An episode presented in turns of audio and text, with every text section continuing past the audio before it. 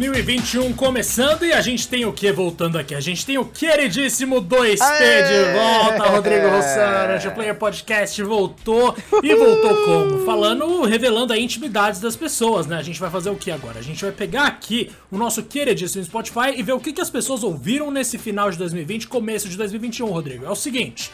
A gente tem aqui, mano, Tô curioso. nos últimos 28 dias, as pessoas que escutam o Two Player Podcast estavam ouvindo Beatles, roupa nova, temos uma novidade aqui. cara, quem tá ouvindo roupa nova, velho? Deus Legião do céu, Urbana, cara. Linkin Park e Lady Gaga.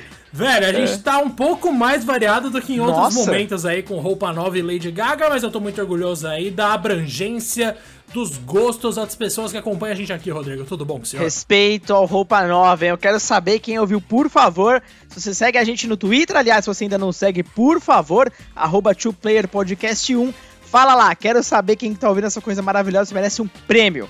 E aí, galera? E aí, Diegão? Sejam bem-vindos aí ao primeiro episódio desse ano que eu, eu espero, né? Seja muito, muito melhor do que o anterior. E vai ser, tenho certeza absoluta disso. E a gente vai falar sobre o quê? Joguinhos que nós amamos. Aliás, o futuro deles, né? Porque tanto Sony quanto Microsoft quanto Switch, como Nintendo, né? No caso, tem aí ofertas bem interessantes. Promete ser um ano onde muitos também projetos que sofreram com a pandemia devem finalmente uh, ganhar vida, ou pelo menos sejam revelados, né? Então, muita surpresa guardada. E é o verdadeiro começo da nova geração, né, Diego? PS5 e Xbox Series provavelmente vão começar a mostrar que vieram, né? Exato, a expectativa é de que agora eles se tornem os protagonistas dessa disputa eterna de consoles de mesa, de gerações e tal. Finalmente agora a gente tem os dois aí com tempo pra brilhar, pra brilhar e sem mais delongas, ô meu querido Rodrigo. Simbora. Sendo que essa expressão já é uma delonga, mas vamos lá, velho. A gente tem que partir então pra falar dos Capricha. lançamentos. Vamos dividir aqui por consoles e fechar com multiplataforma. Vamos. Na real, dane-se. Vamos falar o que der no, o que der na telha aqui, porque eu já vi que a nossa lista tem multiplataforma aqui. Vamos lá, ó. No PS5, Rodrigo, a gente tem primeiro uma informação que foi revelada na segunda-feira, no dia 11 de janeiro de 2021, de que foi o maior lançamento na história da Sony, o que é bastante interessante considerando que foi o segundo pior lançamento na história da Sony no Japão. Olha que doido, velho. Cara, é maluco isso, né? Hoje a Sony teve a sua apresentação no popular evento CS, que é um evento de tecnologia, e uma das partes do evento, né, são todas as verticais da empresa apresentando novos produtos, tecnologias, eles falaram, claro, do PS5. E o PS5 foi, na real, o maior lançamento de console da história, da história mesmo, de qualquer console. Então, assim, a demanda por ele, e olha que a gente teve, né, tivemos aí problemas com scalpers, tivemos problemas aí com ah, falta de, de unidades disponíveis, o Japão, inclusive, que o diga, né, porque a Sony, eh, evidentemente, privilegiou aí o Ocidente, principalmente mais os Estados Unidos e a Europa, Acho que até o Brasil deve ter tido mais unidades que o Japão, pelo visto, não é possível, né? E aí, onde esse console aparece, ele desaparece, né, Diego? Essa é a grande verdade. Ele não dura segundos ali na prateleira. Então, eu acho que a Sony deve estar aí, cara, simplesmente pulando, porque esse console promete ser um sucesso, se não parecido, ainda maior que o PS4. Pois é, mano, a gente tem aí uma, um começo de geração muito promissor pelo lado da Sony. Vamos ver o que, que acontece aí no longo prazo com a Microsoft. Simbora. Hoje mais cedo, inclusive, né, a gente gravou aqui no dia 11, no dia que saiu essa notícia aí, o VG247 chegou a dar uma, fazer um texto mais opinativo falando que a Sony parece já ter dominado a geração, mas calma lá, vamos ver o que, que vai acontecer. Ô. Mano, em janeiro ainda, Rodrigo, a gente tem aqui uns lançamentos bastante importantes, velho. A gente tem, por exemplo, Hitman 3, que tá chegando aí pra fechar a atual trilogia de Hitman, que não é uma série que eu tenho lá tanto apreço assim. Embora seja uma nova era aí da franquia, com novas mecânicas e tudo mais, a gente já conhece o Agente 47 há muito tempo e a franquia se mostrou bastante sólida, o suficiente pra ter três jogos aí, numa nova leva que parece que conquistou bastante gente. E também em janeiro a gente tem nada mais, nada menos do que The Medium, que é um dos principais títulos aí que a gente tem na nova geração do Xbox. Ou seja, a gente tem um jogo de terror psicológico, pelo que eles estão descrevendo, que vai chegar para Xbox também em janeiro ainda. Já vai dar uma ideia pra gente de como vai ser a nova abordagem de exclusivos da Microsoft, que a gente sabe que na geração passada não foi lá a melhor estratégia que eles já tiveram, e nessa geração, quem sabe, as coisas podem melhorar, começando com esse jogo de terror que é bastante promissor. Isso é verdade. Inclusive vai ser o primeiro ah, exclusivo realmente de peso, eu diria, do Xbox, até porque é um, é, primeiro, é um jogo de nova geração, né? Ele não é, ele não vai ser lançado para Xbox One. Então ele é um console que aproveita aí, um jogo que aproveita a nova tecnologia, roda no Unreal Engine 4, uma versão mais otimizada também para a nova geração. E promete ser um sucessor espiritual do Silent Hill, né? Um amado Silent Hill. O jogo se assemelha em muitos quesitos aí ao clássico da Konami. E, cara, eu tô bem ansioso, Diego. Esse lance de você jogar em duas realidades uh, ao mesmo tempo, cara, me chama muita atenção. Deve ser realmente o primeiro jogo que brilha os olhos aí do, do console da Microsoft. Tomara que seja mesmo, Mora. Porque, nossa, eu quero franquias novas da Microsoft. A gente gosta de Halo, gosta de Forza, gosta de Gears. Eu gosto bem menos de Gears. Mas a gente quer coisas novas surgindo, né, Rodrigo? E aí a gente tem aqui também o nosso queridíssimo Returnal, que chega aí em 19 de março pro PS5. E, mano, não sei muito bem o que esperar desse jogo, mas pelo menos é um dos jogos que já tem data para 2021, porque que ano bizarro para ter um monte de jogo sem data de lançamento nenhum e um monte de jogo potencialmente bom, né, velho? Cara, não tenha dúvida. Esse em específico, Returnal, eu particularmente eu tô muito empolgado para esse jogo. Ele está sendo produzido pela House Market, que já fez alguns jogos como Resogun, que é fantástico. É, estão trabalhando com, com a Sony já faz um tempo, né? Sempre exclusivamente. E esse é o primeiro game que, primeiro, é em terceira pessoa da produtora e que é focado também na narrativa. Né? A gente ainda sabe pouco sobre ele. Eles começaram a lançar uns episódios em podcast no canal oficial deles no YouTube, bem interessantes. Eu recomendo muito que vocês assistam. E esse jogo ele vai ser meio que um terror psicológico, onde a personagem principal vive o mesmo dia em um planeta esquisito lá por várias vezes e o cenário ele vai se alterando. Enfim, tem uma premissa bem interessante. É um jogo também frenético de tiro, bem pegada arcade, que é característico dessa desenvolvedora. E pelo histórico deles, eu não poderia estar mais empolgado, sério, cara. Eles finalmente ganharam aí uma chance de fazer um projeto bem maior do que eles costumavam fazer. E, meu, eu tô muito empolgado, de verdade. É, a Sony ainda não deu muito marketing para esse game, essa é a grande verdade, né? Ele apareceu em algumas apresentações, apresentação maior do Play 5 e depois sumiu, mas eu tenho quase certeza que eles vão fazer muito parecido com o Ghost of Tsushima, que é um state of play mais próximo do lançamento. Eu acho que o jogo vai bombar, cara. Tomara que seja o caso, mano. Todo cliente de terror aí a gente torce para dar certo, porque é um gênero muito interessante, é um nicho bastante. Por incrível que pareça, né? É um nicho bastante democrático. Porque você vai ter o terror mais pesado para quem é muito hardcore de terror, você vai ter o terror Stranger Things para quem só curte um suspensezinho bacana. Então, assim, a gente consegue ver muitas coisas aí. Eu vou citar agora uma série de janelas aqui, Rodrigo, para adiantar um pouco o nosso papo Capricha. e a gente fala dos destaques, evidentemente.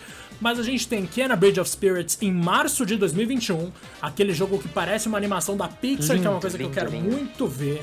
A gente tem Solar Ash em junho de 2021, isso tudo para PS5, tá? Little Devil Inside em julho de 2021. Ghostwire Tokyo, se tudo der certo, em outubro de 2021, é o novo jogo do Shinji Mikami, criador de Resident. Que é o jogo que a gente ficou meio desanimadão, né? Essa é a grande verdade. Mano, exato, essa é a verdade. Eu fiquei assustadíssimo quando eu vi aquele negócio em primeira pessoa com magia num jogo de terror. A gente tem Stray em outubro de 2021 e mais uma série de jogos que não tem mesa ainda, mas a gente tem por o exemplo... O jogo do gatinho. Exato, Stray é o jogo do gatinho, mano. A gente tem, por exemplo, Ratchet Clank Rift Apart, que vai chegar em 2021. Horizon Forbidden West, eu duvido, mas vai chegar em 2021. Project Athia, janeiro de 2022 e Pragmata 2023, que era 2022, mas acabou sendo adiado isso tudo para PS5, porque é onde tem mais janela atualmente, né, mano? Exatamente. E tem dois nomes enormes aí que, né, estão uh, desaparecidos, que são Gran Turismo 7, a Sony não falou mais desse projeto, e God of War 2, por assim dizer, não tem um nome oficial, né? É, são dois projetos que, olha, eu tenho quase certeza que vão ser adiados, sei lá para que dia. É, o Gran Turismo já tem esse histórico, a Polyphony nunca entrega na primeira data que aparece. E o God of War, por ser God of War, também historicamente sempre foi adiado. É um projeto gigantesco, com certeza a pandemia deve ter afetado pra caramba a produção do game. Uh, não sei se vocês já tiveram a oportunidade de assistir o documentário que a própria Sony publicou no canal dela oficial, que é do primeiro God of War, né? O primeiro God of War do PS4, eu digo, essa nova versão. Os problemas de desenvolvimento em tempos normais já foram bizarríssimos. Imagina a distância. Então é. Eu acho muito difícil que esse jogo não, não seja lançado até, por exemplo, final de 2022, cara. Mas no modo geral, eu acho que é uma lista bem, bem sólida, Diego. O que, que você achou? Cara, tô totalmente de acordo na real, viu? Eu acho que tem muita coisa aqui que tem muito potencial para bombar de fato. Eu destacaria com certeza o Horizon, porque a gente sabe que a Aloy se tornou um verdadeiro ícone na história dos videogames ultimamente. E todo mundo quer ver a continuação da história dela, pelo menos todo mundo que viu a primeira parte da história dela ou ouviu falar no nome dela.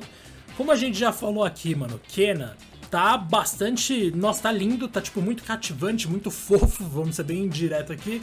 O negócio tá muito. tá muito bonitinho, cara. Não tem como não gostar. Você olha para aqueles bichinhos preto pequenininho, acabou. Você vai comprar, mano. Não tem o que pensar ali.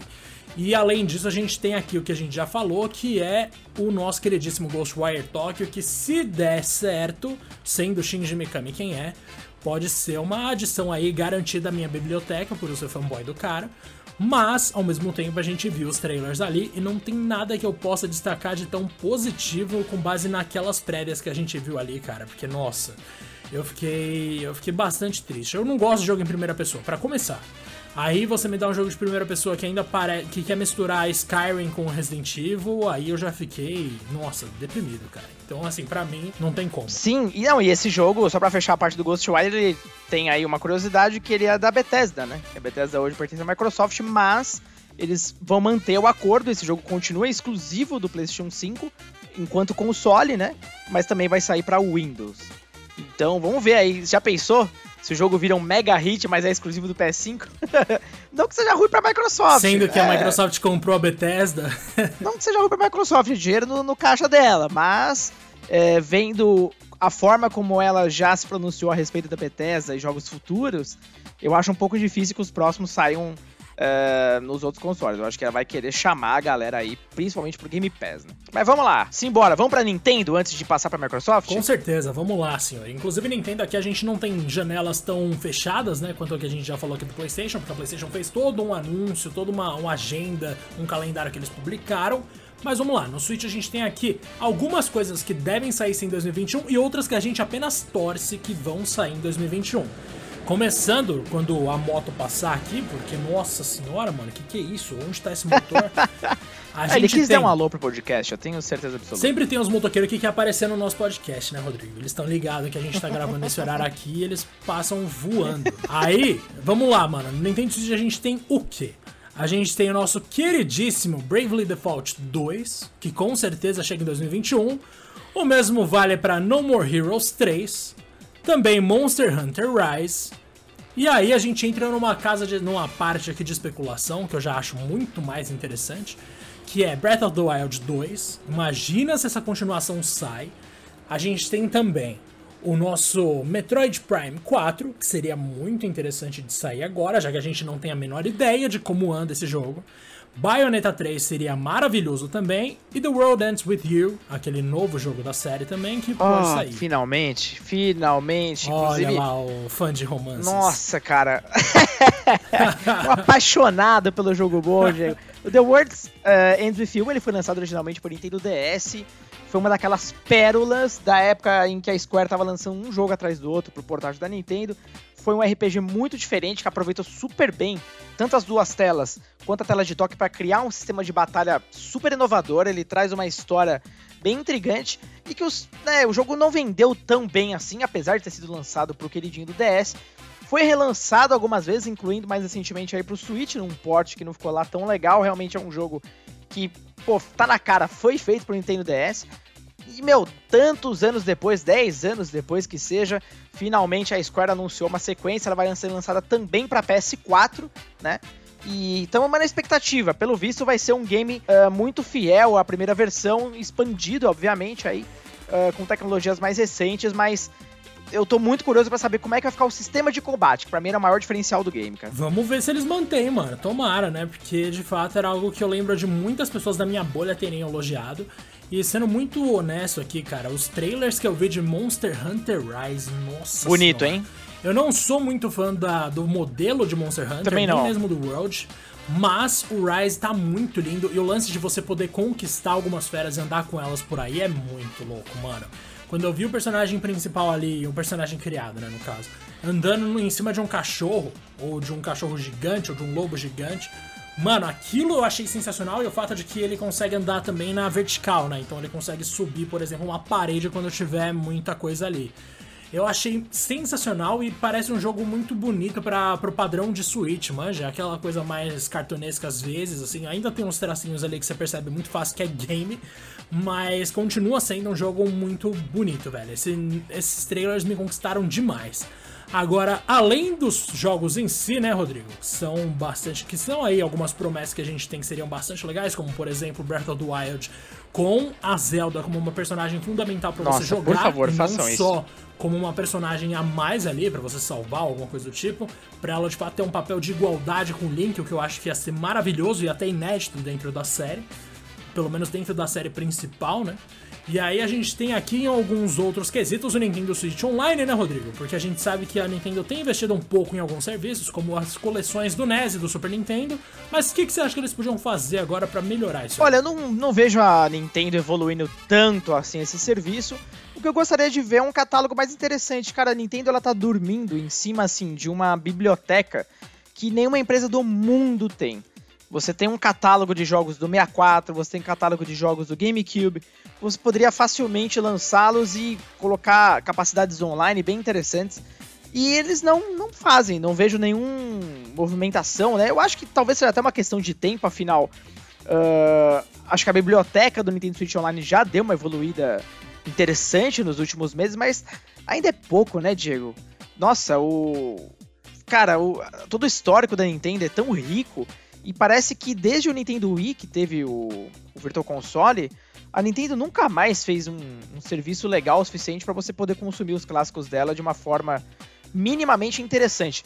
E pelo amor de Deus, não me venham com essa coletânea de Mario 3D como foi essa última, uh, cobrando 60 dólares por portes ok, só que, né, Vamos combinar, esses clássicos merecem Nossa, mais. sim. Se você quer lançar cobrando preço cheio, pelo menos enche de novidade, seja modo, seja mecânica, alguma coisa você tem que fazer, né, mano? Vai se ferrar, velho. Exatamente, Diego. E assim, do lado de jogos ainda do Switch, só para fechar, é... bom, a gente tem que levar em consideração que o Switch é de longe o console mais popular do Japão, e por isso, claro, ele atrai as maiores produtoras japonesas. É meio óbvio, mas a gente precisa ressaltar alguns nomes bem clássicos aqui da indústria que vão ter uma carinha nova aí no Switch.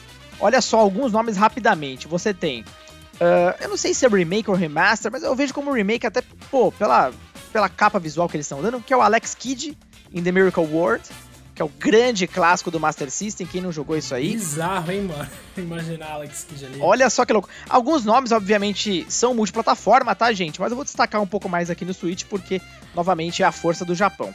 Você tem Shin Megami Tensei 5, da Atlus que, bom, tá em silêncio aí, tá um hiato de informações há um bom tempo. Até cogitaram que o jogo estava cancelado, mas segundo a produtora não está. Então, vamos continuar aí de olho. Você tem o Action Verge 2, que é um Metroidvania bem interessante, muitíssimo inspirado no Metroid, né, no Metroid clássico.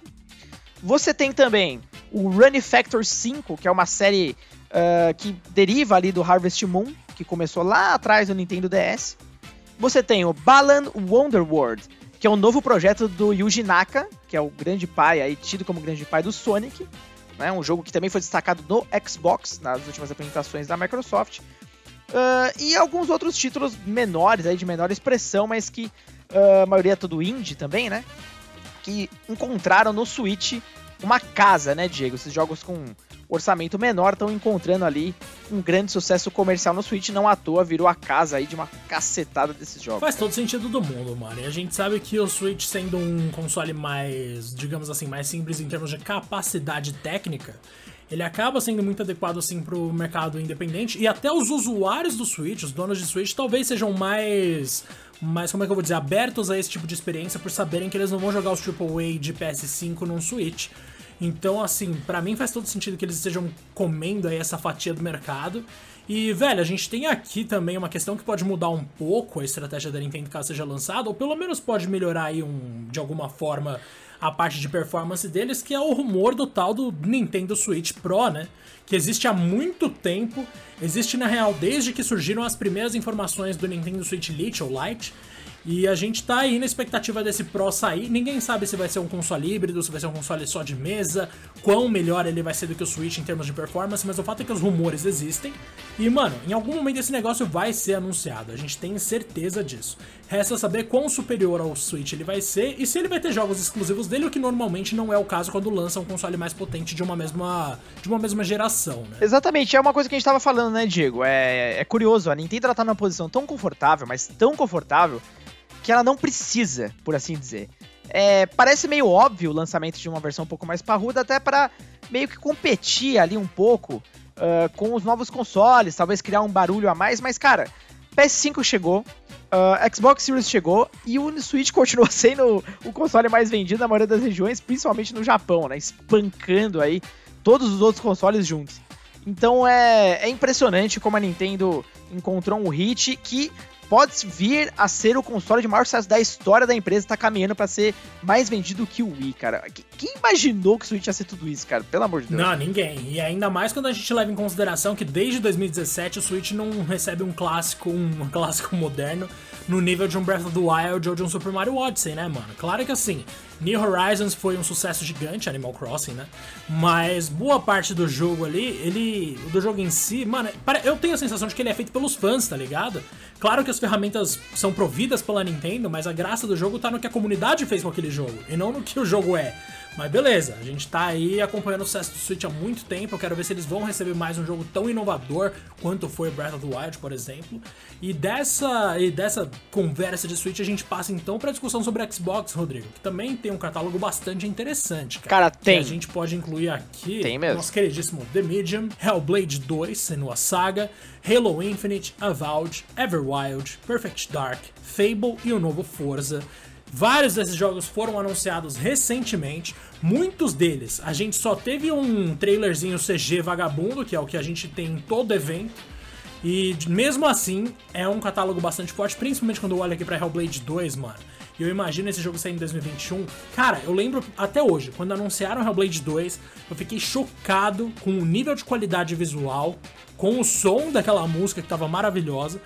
E também, mano, com o fato de que tipo, foi o primeiro jogo que me impactou ao ponto de eu pensar, uau, isso não rola no PS4 e no Xbox One, mano. Sim, Diego, eu concordo com você. E eu definiria o Xbox com uma palavra que é promessa, né? A Microsoft hoje tá com o quê? Quase, ou mais, já, não sei, tá chegando nos 30 estúdios. É muito estúdio, cara. É muito estúdio mesmo. A Microsoft fez a, a fila aí, comprou uma galera. E esses jogos, os frutos, né, dessas compras, a gente vai ver o quê? Daqui a um, dois, três anos. Eu não tenho muita certeza de quantos jogos a gente vai ver nesse ano, né? Eu não sei até que ponto todos esses projetos, como você bem mencionou, foram mostrados apenas em super teasers simples. Fable, por exemplo, é um deles, né? A gente sonha tanto com o retorno dessa série, mas basicamente aquele teaser foi só para dar uma alegria e falar, existe. Foi só isso, né? É, com certeza o jogo tá super embrionário ainda. E fora os nomes óbvios, que são Halo, Forza, talvez tenha um novo Gears e tudo mais, todos esses outros eu tô muito curioso para ver, tô muito mais curioso para ver, na verdade. É, com destaque principalmente pro Everwild, que vai ser um jogo novo da Rare, finalmente, né? Depois do Self Teams. E pela arte, parece um jogo espetacular, pelo menos é o que inspira. E o Hellblade 2, porque com base no Hellblade 1, nossa senhora, a expectativa não dá para ser outra, né? Mas todo o resto, Diego, é só uma promessa. A gente não tem data, a gente não tem nada. Alguns outros jogos a gente nem mencionou aqui, mas eu basicamente não me empolgo muito. Uh, que são jogos já de franquias antigas, né? Só simplesmente sequências. Eu tô a fim de ver IPs novos, como o Avowed. Eu tô muito curioso para ver o que de novo esses estúdios sobre guarda-chuva da Microsoft vão estar tá criando, afinal, aparentemente a Microsoft está dando liberdade criativa para essa galera e o consumidor é que ganha para um cacete, afinal de contas tá tudo saindo no Game Pass, né, Tudo velho? saindo no Game Pass, é aí que tá a maior força deles e que eles Esse saibam é trunfo, né? explorar isso com muito talento, né? Claro que na, das coisas da Bethesda, acho que em 2021 a gente não vai ver nada ainda, né? Difícil. Então, assim, embora a gente saiba que a Microsoft tenha pegado a Bethesda para elas, os jogos da Bethesda que vão sair por enquanto vão ser mais destaque no PlayStation mesmo. E aí a gente tem uma boa. A gente pode ter uma expectativa legal pra 2022, 2023. Porque, mano, já anunciaram Elder Scrolls 6. Então em algum momento esse jogo tem que sair, nem que seja daqui 7 anos. Nem que seja pra, sei lá. Bom, confirmaram que vai ser pra essa geração, então 7 anos não vão ser. Então pelo menos a gente já pode esperar esse. E eu, se fosse da Microsoft, mesmo que resulte no hate das pessoas, eu colocaria como exclusivo sim. Agora, mano, não sei o resto aqui. Como eu falei, pretendo jogar The Medium sim. Deve ser um jogaço. Pelo menos eu tô na expectativa de que seja.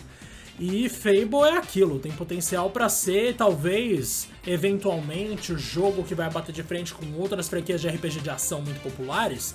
Talvez para bater de frente aí com Final Fantasy, que parece estar tá sendo cada vez mais uma coisa da PlayStation em si, de novo. Então a gente tem várias possibilidades aí no futuro próximo. Claro que tem jogos multiplataforma que a gente vai falar em outro momento aqui, como Resident Evil Village, que também deve chegar em 2021. Final Fantasy XVI, ele é de PS5, PS4, ou só de PS5, nem lembro mais, mas vai sair para PC eventualmente, certeza.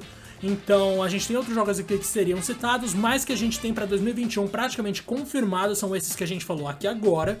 E, Rodrigo, valeu demais pelo papo aqui, rapaz. Acho que a gente passa agora para as recomendações, mano. Mas não tenha dúvida, Diego. Acho que a galera deve ter visto que tem muita coisa boa vindo e muita coisa que a gente nem conhece. A gente só tá em janeiro, eu acho que março vai começar a aparecer algumas novidades interessantes aí no mercado.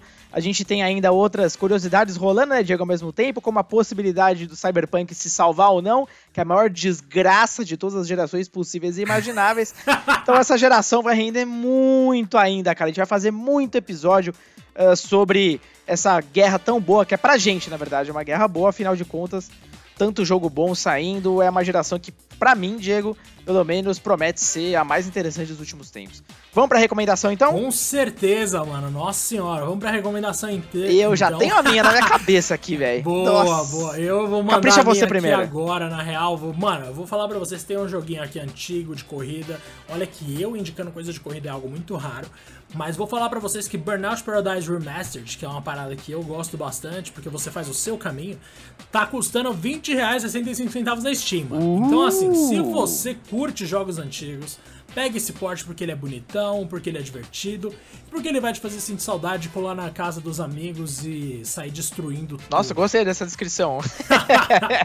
Destrói tudo. Cara, Burnout é bom, tenho saudade dessa série. Preço bom, inclusive, né? Vou dar uma olhada depois também. Cara, a minha recomendação é de um jogo que é uma série que eu sou apaixonadíssimo e que, Diego, se tivesse jogado na época que saiu, aquele episódio anterior que a gente fez com os jogos do ano, que era o o 2P Awards, o 2P Game Awards, teria sido diferente, pelo menos no meu voto ali, porque eu tô jogando e simplesmente apaixonado pelo Yakuza Like a Dragon. Cara, que jogo espetacular, velho. Para quem não sabe, é, o Yakuza Like a Dragon é, por assim dizer, o Yakuza 7, mas na verdade ele é um novo começo. Por que, que ele não tem número? Porque trocou tudo, trocou tudo. Principalmente já começando pelo protagonista, que não é mais o, Kazu, o Kazuma Kiryu, mas sim o Ichiban, o Kazuga Ichiban.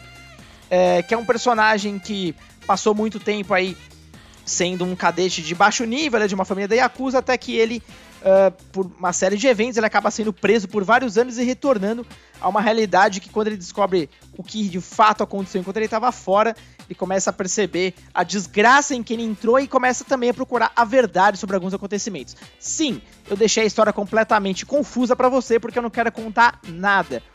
O que você precisa saber é: a SEGA conseguiu, e eu nunca imaginei que isso ia acontecer, que é transformar um jogo de ação, de porradaria, como é o Yakuza, em um RPG por turnos, que é espetacular. Ficou tão bom, cara, e tão bem adaptado, é, porque ele é um, um jogo de turnos, mas é um jogo muito rápido, ele lembra até um pouco Persona nesse aspecto que eu não quero mais voltar pro estilo antigo, Diego. Eu, eu, quero só RPG agora. Quem diria, né? É exatamente o contrário do que costuma rolar. O jogo passa a ser RPG por turno e ele fica melhor. Olha que louco. Mas isso só é uma prova de que a gente devia investir mais em jogos de RPG por turno. Nossa, por favor. É, é impressionante como eles conseguiram adaptar sistema de invocações, sistema de experiência, jobs, cara, tudo, tudo, tudo, tudo. E o próprio caso, cara, ele é fã de Dragon Quest. Ele sempre fala isso durante o jogo. Então, todas as viagens das batalhas que você viu no trailer, que muita gente achou que era uma quebra de clima, porque é um jogo, em teoria, um pouco mais realista, é tudo imaginação da cabeça dele, porque ele se imagina um herói da aventura. Então, cara, é, tudo faz sentido. É, são decisões espetaculares, é muito criativo tudo. A única mancada desse game é que, pros donos de PlayStation, na verdade, né? Ele já foi lançado pro Xbox Series. E a versão do PS5 ela foi adiada para março, né? Porque a Microsoft aparentemente fez algum negócio aí com a SEGA e ficou exclusivo do Xbox e até pessoas brincam, né? É o único exclusivo de peso que o Xbox Series teve no lançamento dele. É real. E agora eu entendo por quê, realmente. É um jogão. Boa, mano. Eu jamais imaginaria que você defenderia tanto esse jogo, mas você é um grande fã de Yakuza, então na real já devia esperar. E faz sentido de fato, mano. Agora, ó, com essa informação aqui, com essa recomendação brilhante, a gente fecha o episódio de hoje e promete que vai voltar a agenda normal daqui em diante. Então 2021 vai ter muito 2P, a menos que alguma desgraça aconteça, ou eu e o Rodrigo acabemos entrando aí em empresas que não permitem a gente ter projetos paralelos, o que seria muito triste. Mas. Não Rodrigo, vai acontecer. Não vai acontecer, exatamente. Sucesso é uma coisa que não acontece aqui, né, Rodrigo? Brincadeira. Sucesso é